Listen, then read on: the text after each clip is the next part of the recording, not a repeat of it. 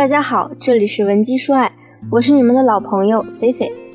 如果你有情感问题，可以添加我助理的微信文姬说爱五二零，文姬说爱的小写全拼五二零。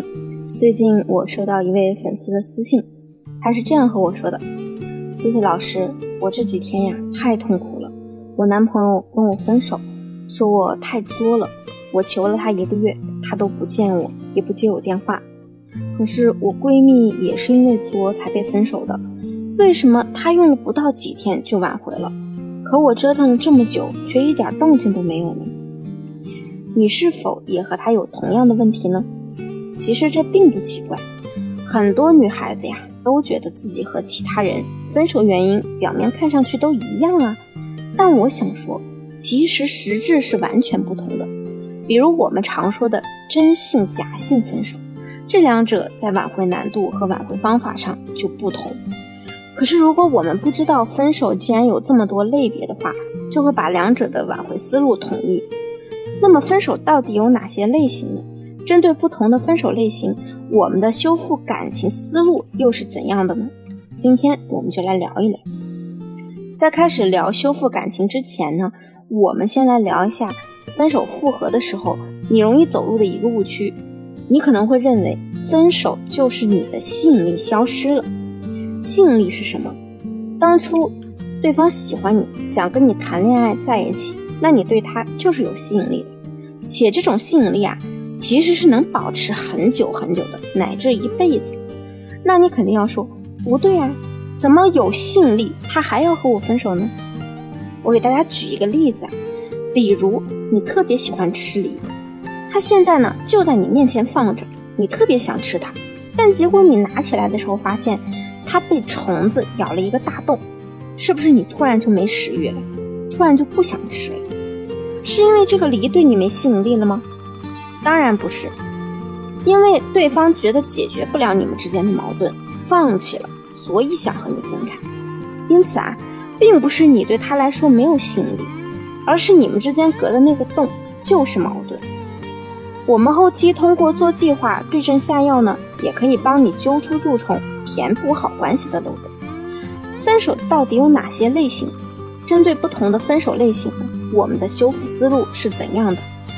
下面呢，我给大家提供三种思路。第一种，因为作导致的分手，在感情里适当作一下，在男人眼里呢，就好比是在调情。可怕的是，你没办法掌握作的分寸。这其实才是导致和他感情破裂的元凶。这种情况导致的分手啊，挽回时的重点有三个：第一，学会共情，站在对方的角度去想问题，和前任感同身受，最容易让对方有所触动；第二，归因，顾名思义，我们要把自己的作归因到没有安全感，或者太爱对方，所以怕失去他。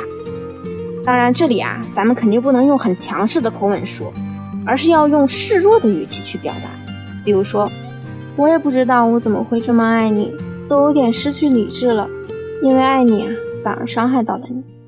第三，学会管理情绪，降低自身的控制欲。情绪容易失控和控制欲很强，其实往往都意味着你的情商比较低。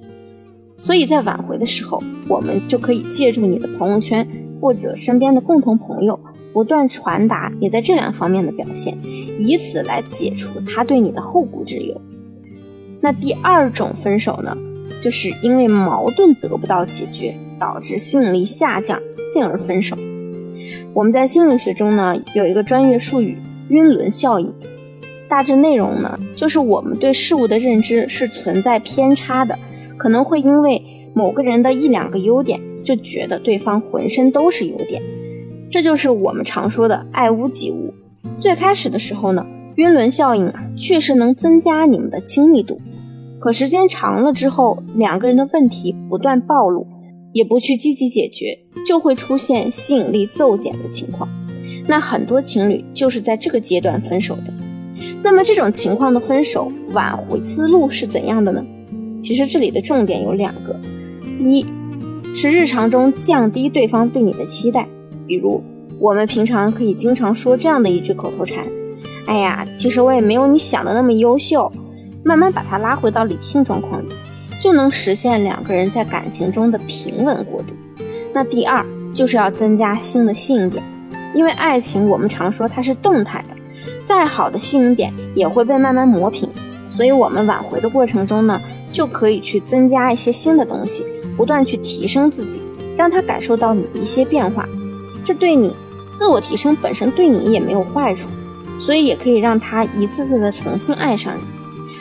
第三种分手呢，就是因为价值不对等而导致的，这种分手情况也比较常见。具体做法呢，就是一方在感情中一直处于低姿态，对感情过度依赖，习惯用哀求和讨好的方式去索求爱情；而另一方呢，恰恰相反，一直处于绝对的高姿态中，在感情里得不到征服的快感，也感受不到你对他的付出和价值。想一想。你和你男朋友是否就属于这类情况呢？如果你们因为长期的价值失衡而分手，我的建议是，你要马上进行不少于一个月的断联，先强制改变两个人之间共养的模式。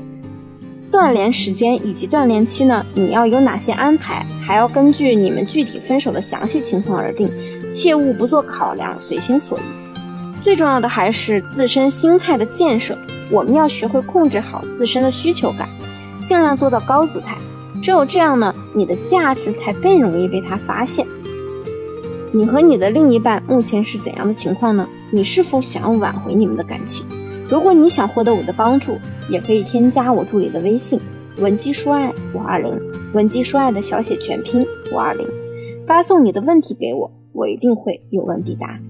我们下期节目再见，文姬说爱，迷茫情场。你的得力军师。